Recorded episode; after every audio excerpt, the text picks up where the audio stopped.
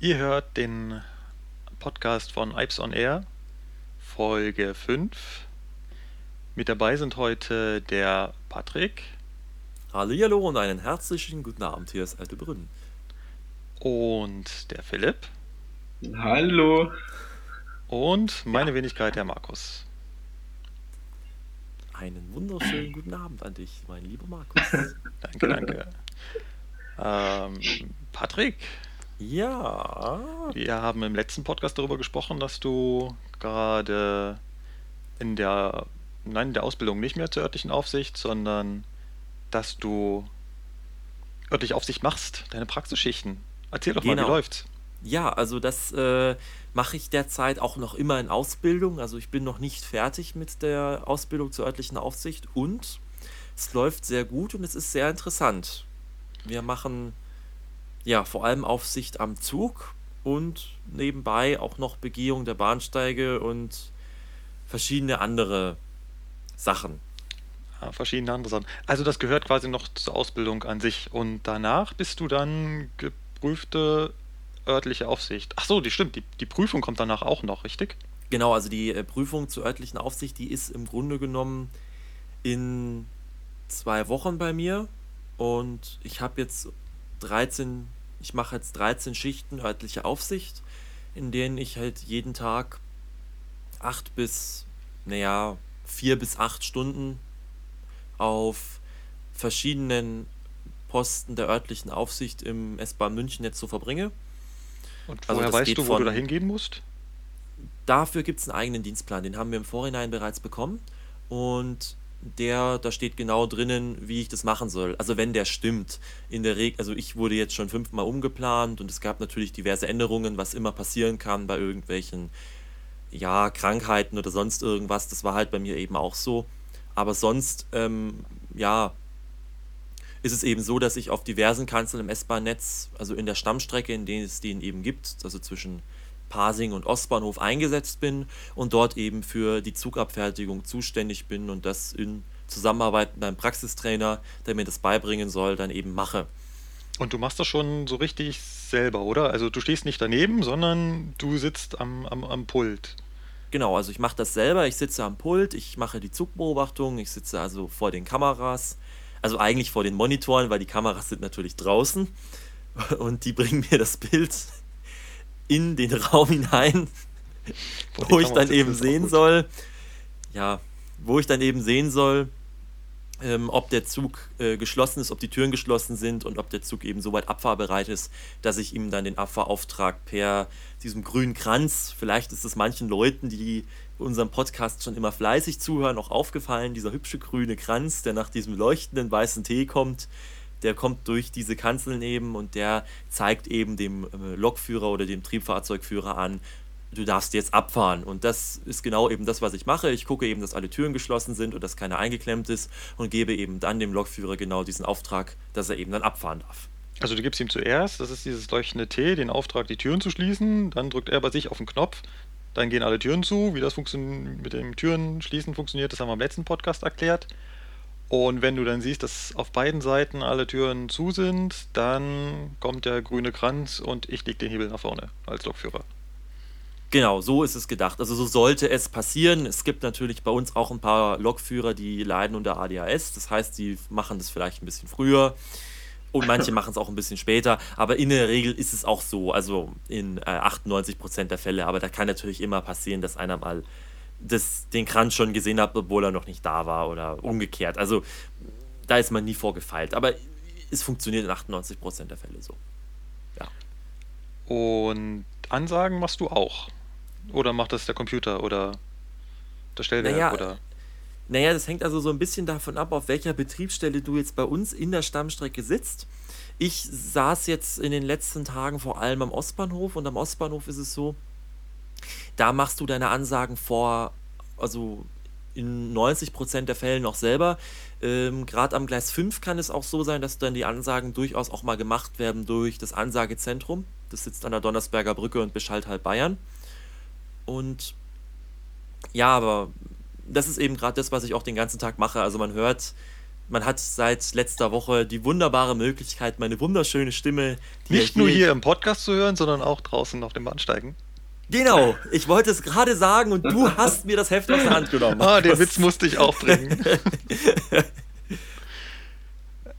ja, also das ist äh, der Bereich, den ich auch mitmache. Das ist eben unter anderem auch die Information und den Service. Das heißt, ich informiere die Kunden, die wir haben, am Bahnsteig über Ansagen, über irgendwelche Verspätungen, über irgendwelche anderen Anschlüsse, die man jetzt nehmen könnte bei irgendwelchen Verspätungen oder so. Oder generell auch über die Einfahrt von irgendwelchen Zügen. Also das hört sich jetzt sehr banal an, aber gerade die Einfahrt von Zügen ist zum Beispiel so eine Sache, das ist gar nicht so schlecht, wenn man das auch oft ankündigt, weil viele Leute halt am Bahnsteig sind und überhaupt nicht darauf achten. Und dafür sind wir eben da, dass wir eben auf solche Dinge achten und da eben Ansagen machen. Unter anderem. Und wie war das so das erste Mal? Hattest du da Probleme oder hast dich nicht getraut? Ich meine, dir hören ja dann plötzlich live hunderte von Menschen zu. Ich meine, hier im Podcast merkt man das nicht. Ähm, es ist halt zeitverzögert und man sieht die Leute nicht, aber da sieht man auch die Leute. Und wenn man sich da verplappert, dann sieht man sie auch alle lachen. Ja, also ähm, ich sag's ganz ehrlich, nein. Ich hatte da überhaupt keine Berührungsängste, weil ich es halt gewöhnt bin.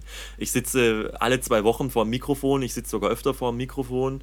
Ähm, und äh, da ist man es dann auch gewöhnt. Da weiß man auch, wie spricht man in so ein Mikrofon rein, wie spricht man in so ein Gerät rein. Wobei ich sagen muss, es ist schon ein bisschen was anderes, wenn man jetzt so eine Ansage machen muss, in der man auch dann professionell klingen will und das soll gut klingen und das soll toll klingen und gut ausformuliert. Und dann im Gegensatz hier zu so einem Podcast, wo man ja so ein bisschen auch frei Schnauze reden kann, wo man auch ein bisschen nachdenken kann und genau weiß, okay, ich kann jetzt auch, wenn ich möchte, im Grunde genommen irgendwas rausschneiden, was jetzt irgendwie nicht gut klingt oder so ja, nicht passt. Stimmt, das ist ja auch der große Unterschied. Das hier ist nicht live. Das heißt, ähm, wenn wir uns total verhaspeln, dann wird es halt rausgeschnitten. Aber da ist es ja live. Und äh, ich kann mich daran erinnern, dass ich mich äh, in meiner Lokführerkarriere auch das öftere Mal verplappert habe und da der größte Mist rauskam. Und das Beste ist, was man noch so sagen kann, ist dann, ähm, ich korrigiere. Ja, ach, und fängt noch ja so diese Standardphrase.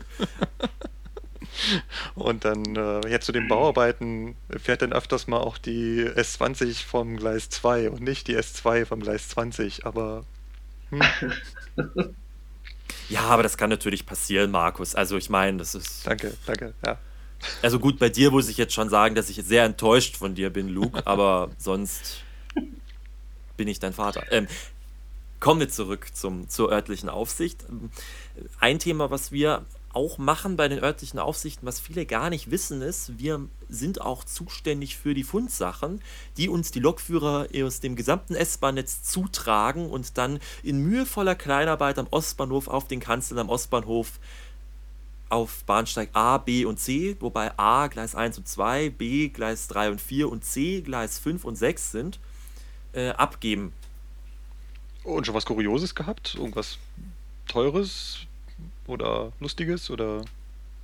Ja, also ich hatte jetzt schon äh, ein ganzes Kofferset, also es waren zwei Rucksäcke und ein Koffer, der komplett einer Person gehört haben, die diese Sachen vergessen haben. Und ähm, da kam dann die Bundespolizei und hat das dann abgeholt, weil diese Damen und Herren, weil sie nicht aus Deutschland wohl gekommen sind, das nicht ähm, gewusst haben, dass man da auch bei uns durchaus anrufen kann. Es gibt also auch eine Fundsachennummer im Internet auch zu finden bei der Deutschen Bahn. Oder eben auch im, im, Kundendialog kann man da bei uns anrufen und das wussten diese Menschen halt nicht. Und äh, da ist halt dann bei uns die Bundespolizei irgendwann aufgetaucht und hat gesagt, ja, habt ihr zufällig vielleicht diese Koffer? Wir haben jetzt schon in halb München gefragt, nur dass man bei uns auch Fundsachen hat und dass die dort auch abgegeben werden und das sogar in der Regel, das wussten die Damen und Herren von der Bundespolizei dann komischerweise leider nicht. Ah, gut. Sollten sie eigentlich. Tja. Nein, die naja. können ja auch nicht alles wissen. Aber das sind so diese, diese Kuriositäten, also, die man da erlebt, neben ja. dem, was auch manche Menschen so in den Zügen vergessen. Also da ist alles dabei, von Rucksäcken, Taschen, Regenschirmen über bis, wobei das ist so das Einzige, was mir bisher so untergekommen ist. Ähm, ich als Lokführer hatte jetzt auch noch nicht so viel Kurioses. Ja, wann hat man da auch schon mal was? Das ist ja doch eher selten.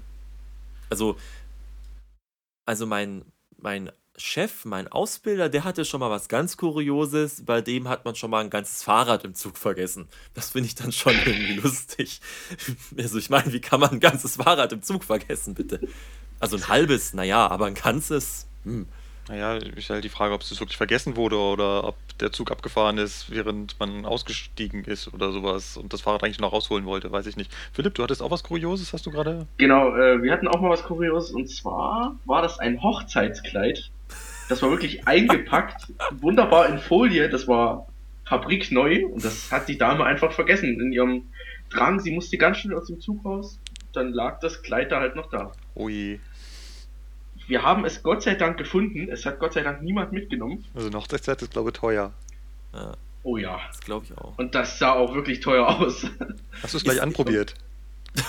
Ja. ist, sie, ist, sie, ist sie vor dem Bräutigam geflüchtet, zufälligerweise? Weiß man da was Genaues oder? Nein. Nein. Keine Ahnung. Keine Ahnung. Schade. Okay, also Schade, das hätte mich jetzt schon interessiert. Hochzeits Hochzeitskleid hatte ich noch nicht. Du hattest noch kein Hochzeitskleid. Nein, ich hatte noch kein Hochzeitskleid. oh, Markus. Ist ein Erlebnis, kann ich nur empfehlen. Ich Nein. glaube, ich werde auch keins mehr haben. Nee, ich hatte auch keins. Nein, das äh, meiste, was ich bisher hatte, was ähm, noch am interessantesten sind, sind halt Handys. Und da jetzt vielleicht der Tipp nach draußen an alle, die uns zuhören, solltet ihr ein Handy im Zug liegen lassen und es fällt euch danach auf, dann versucht doch ganz einfach mal euch selber anzurufen. Das heißt, von irgendeinem Freund zu Hause, wo, von wo auch immer, das Handy selbst anrufen. Ich kann euch verraten, dass alle Lokführer, die das finden, auf jeden Fall rangehen an die Handys, damit äh, man womöglich Kontakt mit dem äh, Verlierer aufnehmen kann. Es ist immer äh, die beste Möglichkeit zu schauen, ob, das, ob jemand das Handy gefunden hat oder ob es vielleicht noch in der S-Bahn hin und her fährt. Und danach gibt es ja noch so Möglichkeiten, die Handys zu orten auf den entsprechenden Webseiten. Aber anrufen ist so das Einfachste. Ich, neulich stand erst ein ganz aufgelöstes Mädel mit Mutter bei mir am Zug und meinte, sie hätte in meinem Zug ähm, ihr Handy verloren und müsste jetzt nochmal durchgehen, ob ich denn warten könnte. Und ich gesagt, ja, kein Problem, wir stehen hier noch eine Minute, schauen Sie rein. Und kam noch ganz aufgelöst wieder vorne ans Führerstandsfenster. Ja, Sie haben es nicht gefunden. Und ich dann so ganz naiv, ähm, haben Sie schon mal versucht, sich selbst anzurufen? Vielleicht hat es ja jemand eingesteckt und wartet jetzt auf den Anruf, um zu wissen, wie man das aushändigen kann. Oh, nein, das ist ja mal eine Idee. Also vielleicht das Naheliegendste einfach äh, anzurufen. Okay, das zum Thema Fundsachen. Und wie ging es dann aus bei dem mit der äh, Weiß ich nicht. Also, also ich bin, so. bin, halt irgendwann abgefahren. So. Ich habe das Anrufen habe ich nicht mehr mitbekommen. Ah, okay. Weil ich das jetzt doch interessant gefunden hätte, ob das Handy vielleicht nicht doch einfach in der Hosentasche gewesen ist. ja, spätestens beim Anrufen merkt man dann auch das, ja. ja, das hätte könnte natürlich sein. Naja, also das ist eben eine so eine Sache, die so eine örtliche Aufsicht macht, die Fundsachen. Und was, was viele auch gar nicht so wissen, die örtlichen Aufsichten sind natürlich auch für die Sicherheit vor allem in den Tunnelbahnhöfen zuständig, denn sie müssen, falls es Feuer im Tunnel gibt, auch Evakuierungsmaßnahmen treffen.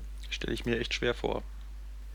Ja, ich stelle mir das auch sehr schwer vor. Also so einen ganzen, also wenn ich mir überlege, so ein Bahnsteig am, naja, nehmen wir mal den Hauptbahnhof am Freitagnachmittag, so um drei zur Rush Hour, den dann mal räumen, wenn da ein Zug plötzlich dann äh, nicht mehr, wenn dann ein Zug plötzlich irgendwie raucht oder sonst irgendwas, ne, ja, das ist, ja, nicht ganz einfach. Aber es ist auch die Aufgabe. Ja, das ist glaube ich schon viel Und schlimmer. Vor allem lass dann mal kein, oh. Markus erzählen. Ja, ich glaube schon viel schlimmer, wenn da nichts raucht. Ich meine, wenn die Leute wenigstens Rauch sehen, dann verstehen sie es ja noch, aber wenn du einfach nur aufgrund eines Feueralarms jetzt den Bahnsteig räumen musst, die, dann sehen die Leute das ja auch nicht ein. Ich meine, die wollen nach Hause. Die gehen jetzt von dem Bahnsteig nicht runter, da ist doch nichts.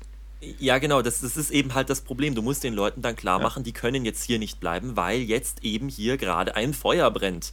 Also ja. zumindest nach Meinung der Feuerlöschanlage. Also, genau, und ja. das stelle ich mir super schwer vor. Da muss dann erst wahrscheinlich die Feuerwehr vor Ort sein. Ich meine, die kommt ja dann irgendwann automatisch. Und wenn die dann auf den Bahnsteig rennt, dann könnte man irgendwann auf die Idee kommen, oh, vielleicht muss ich ja doch hier weg. Und genau, genau. Lass dann beim und lass dann beim Evakuieren mal keine Panik entstehen, ne? Das ist natürlich genau der andere Effekt. Natürlich, man könnte ja auch in die Lautsprecher brüllen, äh, Bombenalarm, hier geht gleich eine Bombe hoch, dann ist der Bahnsteig ganz schnell leer, aber zwischendurch wahrscheinlich äh, die Leute totgetrampelt. Ja. Ja, genau. Ja, da muss man so, also wir haben da einen Evakuierungs- und Alarm Alarmplan und in dem steht auch drin, wie wir da zu handeln haben und da gibt es vordefinierte Handlungsschritte und ja, nach denen wird da halt vorgegangen. Ja. Das müssen wir eben auch können, wenn wir örtliche Aufsicht haben. Einen ganz bösen machen. Artikel, glaube ich, in der TZ zu, dass irgendwann auch mal Feueralarm am Rosenheimer Platz oder am Isartor war und ähm, die Aufsichten auch versucht haben, den zu evakuieren. Nur blöderweise stand halt an den Anzeigen ganz normal die Ankünfte der Züge da und es haben auch Züge gehalten. Das ist dann so, dann hat es irgendwas gar nicht funktioniert. Und da das, haben wir, glaube ich, jetzt hat die Aufsicht Markus, auch verloren im Posten. Was der Markus da behauptet, das checken wir dann, wie Franz, Frank Plasberg sagen würde, in unserem Faktencheck, den kriegen Sie dann morgen. ja, ob das wirklich so stattgefunden hat, weiß ich nicht. Ich habe halt nur den TZ-Artikel dazu gelesen oder Abendzeitung. Legt mich bitte nicht fest, aber ähm, fiel mir gerade so in dem Zusammenhang ein. Ja, doch, also ich möchte jetzt schon wissen, ob TZ oder Abendzeitung. Hallo? Ja. Das muss ich jetzt für zwei Zeitungen suchen hier. Also. Während du suchst, kann ja der Philipp vielleicht mal berichten, wie es äh, ihm bei der Ausbildung zum Bremsprobeberechtigten ergangen ist. Richtig, denn der Philipp, der darf nämlich genau mit sowas umgehen, wenn dann so eine Bremse mal irgendwie vielleicht sich festsetzt oder so. Aber das kann der Philipp viel besser erklären, was das Bremse festsetzen und Feuer im Zug und so weiter mit der Bremsprobe naja, zu tun Feuer hat. im Zug, wobei du bei Feuer im Zug als Bremsprobenberechtigter, ob du da noch was tun kannst, ja, das ist dann die andere Frage. Nee, weglaufen. ja. Aber denk dran, der Lokführer verlässt als letztes die Brücke, oder wie war das? Das sinkende Schiff. Also ich weiß bloß, dass das bei Kapitänen ja in letzter Zeit nicht mehr ganz so oft gegolten hat. Aber gut, das nur so am Rande, ja.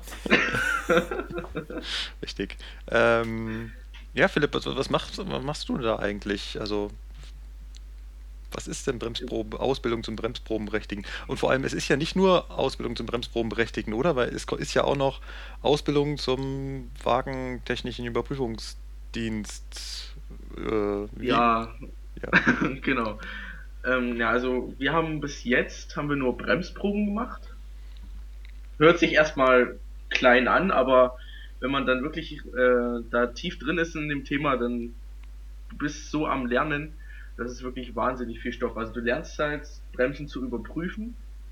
Ob sie funktionieren dann, oder nicht, oder? Genau, genau. Und dann mit diesen ganzen Zusatzbremseinrichtungen, die du da noch hast. Und das ist dann wirklich schon ein ganzer Haufen, den du da noch hast.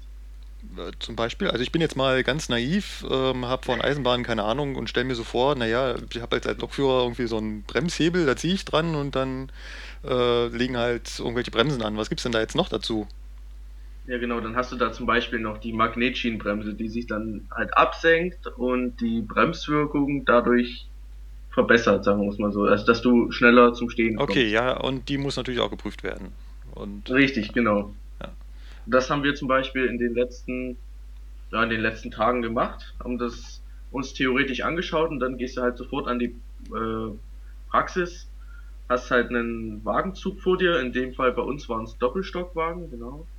Und dann prüfst du halt dort, ob die Magnetschienenbremse funktioniert oder halt nicht. Ja, also heute haben wir, genau, heute haben wir Magnetschienenbremse geprüft und wie, wie, prüfe ich die? Ich probiere es einfach aus, oder? Naja, du. Es, beim Bremsprobenberechtigten gibt es ja zwei Arten. Den Bedienenden und Prüfenden. Okay. So, und der eine, der Bedienende, der bedient halt die Bremse. Äh, sozusagen, um es ganz einfach ja. zu sagen. Und der Prüfende, der läuft halt um den Wagen drumrum und schaut, ob die ah. Bremse erstmal angelegt ist. Ja. Und dann prüfst du die Magnetschienenbremse, da hast du so einen Prüfknopf an der Seite, ja. den drückst du runter, ja. also den drückst du rein. Und dann sollten sich diese Gliedermagnete, die außen am Fahrzeug sind, absenken. Okay, und das kann ich dann quasi sehen und dann weiß ich, aha, hat funktioniert. Ist also in Ordnung. Genau, und, und das wird ja auch noch durch einen äh, Leuchtmelder angezeigt, ob der Strom fließt, dass mhm. diese Magnete funktionieren. Ja, und das machst du halt an jedem Wagen. Also das machst du für jeden Wagen einzeln, diese Prüfung für die Magnetschienenbremse. Ah ja, okay. Ihr habt bisher nur so prüfen, lernt man da auch wie so ein, so, so man lernt bestimmt, wie die Bremse so im Zug aufgebaut ist. Ich glaube, wir haben das im letzten Podcast schon mal erwähnt, dass es ein bisschen komplexer ist. Ja. Ich, ich weiß, dass damals unser Ausbilder, er hieß Franz, ein richtig lustiger Urbayer mit ganz viel ICE-Erfahrung, sehr auf die ähm, äh, genaue Aufbau, auf den genauen Aufbau des, äh, des Bremsventils drauf rumgehackt hat. Und das mussten wir detailliert erklären können.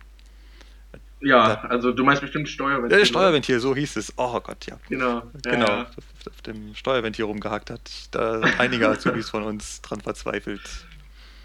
Und was er auch sehr gern mag, ist, jeder Druck im Zug hat einen Buchstaben zugeordnet. Also da gibt es einen A-Druck und einen F-Druck und einen C-Druck. C-Druck. Genau. Das muss man auch alles zuordnen können. Und immer noch mit den richtigen Drücken. Und wann ist wo welcher Druck drauf. Also was du mit Lernen meintest, ich glaube, ich kann es nachvollziehen. Da kommen ja. ganz böse Erinnerungen wieder hoch. Bei Patrick dürfte das ja noch gar nicht mal so allzu lange her sein, oder? Ja. Äh, was ist eine Bremsprobe? Nee, Quatsch. Also bei mir ist das jetzt. das ist, ja, das ist jetzt bei mir, das ist jetzt bei mir ein Jahr her und ähm, ja, das stimmt schon. Also da, da legen sie wirklich sehr viel Wert drauf, dass wir da auch sehr genau wissen, welche Drücke eben wann in diesem Zug, in diesem System äh, herrschen. Und ich finde es aber auch gar nicht so schlecht. Ich finde es auch gut, dass wir dieses Bremssystem so gut kennen und auch diese Bremsproben sehr, sehr genau durchgenommen werden, weil es einfach essentiell und extrem wichtig gerade für die Sicherheit des Eisenbahnbetriebs ist. Weil die meisten Unfälle, die wir in Deutschland in der, im Bereich der Eisenbahn haben, sind im Grunde genommen in der Regel auf Fehler in der Bedienung des Bremssystems zu, zurückzuführen ja. oder eben auf Fehler beim der Bremsprobe. Und deswegen finde ich das gar nicht so schlecht. Aber wenn ich so überlege, ja, die Bremsprobeausbildung, ich würde sie so als den anstrengendsten Teil und lernintensivsten Teil der Ausbildung überhaupt bei mir bezeichnen. Also ich verstehe das schon gut, Philipp. Ja, vor allem, wenn, wenn jetzt noch die zweite Ausbildung gleichzeitig dazu kommt. Also, wie gesagt, wir haben ja vorhin schon erwähnt, es ist ja nicht nur die Ausbildung zum Bremsprobeberechtigten, sondern ist jetzt ja da danach auch noch ähm, die, diese Wagentechnik. Und das ist, also ich weiß noch, dass es bei uns alles so ineinander geflossen ist und äh, also und, uns ist irgendwann der Kopf geplatzt. Und wir wollten dann vom Ausbilder nur noch wissen, was von dem, was du gerade erzählt hast, ist jetzt prüfungsrelevant für den Bremsprobeberechtigten und was war Wagentechnik was hier nicht abgeprüft wird und was wir damit nicht ganz so dolle behalten müssen. Lass mich raten, bei dem Prüfungsstoff kam dann alles. ja, die, die, Ausbilder wollten da nicht so explizit trennen. Weil mhm, ja. Wobei man das auch immer sehr stark unterschätzt. Also, weil das, was wir dort lernen in der Wagentechnik, das kommt natürlich in unserer Bremsprobeprüfung jetzt direkt nicht dran. Aber es ist Thema der Zwischenprüfung und das, was man da jetzt lernt, ist im Grunde genommen schon die halbe Miete, um diese Zwischenprüfung zu schaffen. Das stimmt, das kommt auch noch Das dazu. sollte man echt nicht unterschätzen. Das war vor allem in der Zwischenprüfung musstest du diesen Schaltschrank in einem Doppelstockwagen erklären können. Und äh, das. oh, das weiß ich noch. Das habe ich machen müssen, ja, ja. Wobei ich habe jetzt meine Zwischenprüfungsergebnisse erhalten und ich habe es auch recht gut gemacht, wie ich erfahren habe. Wobei ich mir echt so gedacht habe. Hm. Ich dachte auch, dass ich die ganz gut erklären konnte, aber bei mir war mein Ergebnis, glaube ich, nicht ganz so gut. Aber ähm, ja, das kommt ja dann auch noch. Also wenn Philipp das bisher noch nicht gemacht hat, äh, ich kann dich vorwarnen, da kommt noch Stoff zum Lernen. Und an diesem Schaltkasten ja. ist so der ein oder andere Azubi dran, dran verzweifelt. Da sind irgendwelche Anzeigen mit Spannung und mit Stromstärke drauf und da sind sie schon ausgestiegen. Ja, da sollte man halt dann echt ganz genau wissen, was da angezeigt wird. Ob Spannung, Stromstärke oder Batteriespannung ja. oder was auch immer. Und das sollte man dann wirklich auch gelernt haben. Aber dafür gibt es ja auch Nachschlagewerke, im Zweifelsfall. Wenn man das dann lesen will, fünf Minuten vor der Prüfung, dann hat man es im Kopf und dann geht's auch, ja. Weil ich kann mich noch gut daran erinnern, dass wir so im Pulk davor standen, hat äh, der Ausbilder oder einer von uns das erklärt, der es halt gerade noch wusste. Und als der durch war, hat der Ausbilder quasi dasselbe nochmal gefragt und soll es der Nächste wieder erklären. Hat nicht geklappt. Ging ja. nicht. Ja, wobei die Ausbilder dann andere Fragen stellen, aber im Endeffekt wollen sie auf selbe hinaus. Ja, und dann musst du als Azubi quasi schalten, ah, der meint das und das ist dasselbe wie das, also muss ich jetzt quasi fast dasselbe antworten wie vorhin, nur andersrum oder so. Mhm. Das nennt man dann technisches Verständnis, Markus. Ja, und daran hapert es dann irgendwann. Ich weiß, an, da gibt es so einen ähm, Ampermeter, der anzeigt, ob äh, Strom gerade aus der Batterie rausfließt oder ob Strom in die Batterie reinfließt. Und das mussten wir erklären. Ja. Ich konnte das, aber mit Azubis nicht so richtig. Tja, ja, aber das ist eben genau sowas, was eben auch da dazugehört und deswegen ist diese Ausbildung, auch diese Wagentechnik-Ausbildung natürlich nicht zu unterschätzen. Ja. ja. Und ja. muss sie zum Schluss bestehen oder so, wisst ihr das? Also bei uns ging dann so das Gerücht um, wer die Bremsprobe, wer die Bremsprobenprüfung ähm, am Ende der bremsprobenberechtigten Ausbildung nicht besteht, der kann die Ausbildung nicht fortsetzen oder wie ist das? Ja, genau, du kriegst dann halt wie war das? Du kannst IHK geprüfter Lokführer immer noch werden, hast aber keine Möglichkeit, DB geprüfter Lokführer zu werden. Also du kannst quasi damit nichts anfangen. Okay. Wenn du die mit, wenn du diese Prüfung nicht bestehst, dann ist sagen wir einfach, wie Franz so schön sagt, aus, aus und vorbei. Ja. Finish. Ja, Finish. Schluss, aus, Finish. So. Ja. Genau. Okay. Naja, es ist, es ist nicht ganz so, ähm, also es ist im Grunde genommen so, ähm, die Bremsprobeberechtigung ist Voraussetzung für, dass die IHK im Grunde genommen die Zwischenprüfung abnimmt. Weil die machen ja auch eine Bremsprobe mit dir. Und wenn ich die jetzt schon in der Prüfung nicht zu der Zufriedenheit des Prüfers machen kann, naja, dann wird es auch in der Zwischenprüfung heikel, sagen wir es mal so. Gut, halten wir fest, ich muss diese Prüfung bestehen, ansonsten bin ich am Arsch. Mm, ja. Genau, du hast es drastisch formuliert, aber es ist treffend. Apropos treffend. Vielleicht ist es euch aufgefallen, liebe Zuhörerinnen und Zuhörer, wir haben in letzter Zeit wieder ein paar neue, hübsche Deko-Elemente an unseren Zügen, an den Führerstandsfenstern, und zwar an den Stirnbandscheiben vorne. Unten recht mittig finden sich jetzt in wohlgeformten, also wohlgeformte Kreise, also Punkte in wunderschönen Farben, derzeit in dezentem Blau und in dezentem Gelb. Und was es damit auf sich hat, das erklärt euch jetzt der Markus. Ich wollte dich gerade noch fragen, das hatten wir früher auch schon mal. Das gab schon mal, ähm, noch vor meiner Zeit sind die auch schon mit roten Punkten damals rumgefahren. Ich glaube, das hatte einen ähnlichen Hintergrund. Also an Bord eines Zuges haben wir mehrere Bordrechner und einer dieser Bordrechner, von dem wird gerade die Software aktualisiert. Da man das nicht bei allen Zügen gleichzeitig machen kann, fahren da dementsprechend Züge mit alter und mit neuer Software rum. Und damit der Lokführer, der da bestimmte Sachen beachten muss, das sofort sieht, welche, Sof welche Software jetzt auf dem Zug drauf ist, hat man da vorne diesen Punkt draufgeklebt. Das heißt, äh, Hinter der Hintergrund für euch, ähm, blauer Punkt alte Software, gelber Punkt neueste Software. Und ich, das gab es früher schon mal. Damals war es ein roter Punkt, glaube ich. Aber das ist jetzt gefährliches Halbwissen und ich glaube, der rote Punkt war dann die neue Software, die es gab. Und beim 440 gab es das auch mal. Die sind auch mit roten Punkten, auch sogar noch mit Buchstaben drauf rumgefahren. Also diese Punkte haben meistens diesen Hintergrund, dass irgendwas an dem Zug aktualisiert wurde und der Lokführer das wissen sollte. Was auch noch aktualisiert wird, ist gerade unsere FIS-Software, das heißt die für die Fahrgastinformation. Und ähm, das heißt, wenn man viel mit der S-Bahn unterwegs ist, fällt einem das vielleicht auf, dass ähm, manchmal nicht der gesamte Zug mit der gleichen Anzeige unterwegs ist. Und der Lokführer stellt dann auf der einen Seite äh, das neue Ziel ein und hat dann leider den Effekt, dass es auf der anderen Seite nicht sofort mitkommt und dann sieht man, dass auf der einen Seite schon das neue Ziel drin steht und auf der anderen Seite nicht. Aber das ist hoffentlich nur temporär. Ja, so sollte es auch sein. Genau. So haben wir das, also diesen Spuk mit den blauen und gelben Punkten jetzt auch mal recht dezent und schön aufgeklärt. Ja. Ja, genau. Dann noch ein paar Sachen so in eigener Sache. Also ihr könnt uns natürlich schreiben zu unserem Podcast. Wir würden uns auch freuen über jedes Feedback. Unsere Website www.ipsonair.de. Da findet ihr zu jeder Folge einen Blog-Eintrag und könnt dort kommentieren. Ansonsten gibt es uns noch bei iTunes. Da könnt ihr natürlich auch gerne kommentieren. Und bei YouTube, da könnt ihr auch kommentieren. Auch der Kanal halt heißt Ipes on Air.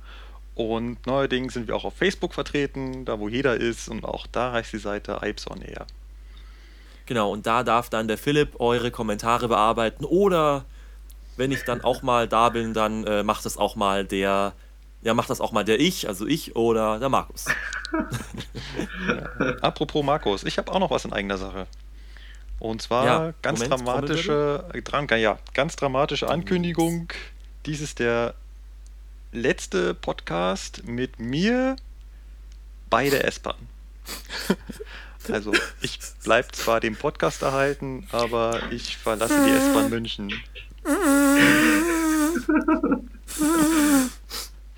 Ich, ich kann euch das nächste Mal berichten, wie es ist, Regionalzüge zu bewegen. Ich fahre für den Verkehrsbetrieb Allgäu-Schwaben Richtung Memmingen und Richtung Augsburg.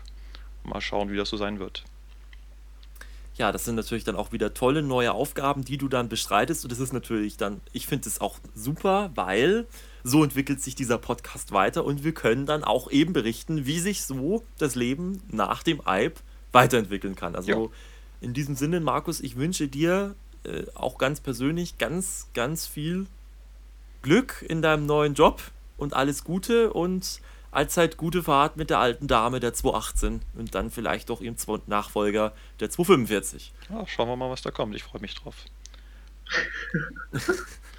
gut, dann lassen wir es für diese Folge gut sein, freuen uns auf die nächste und feiern mit uns so ein bisschen das Jubiläum der fünften Podcast-Folge. Genau, ich, äh, ich will auch, ich würde auch gern ganz kurz noch anstoßen, ja? ja. In diesem Sinne.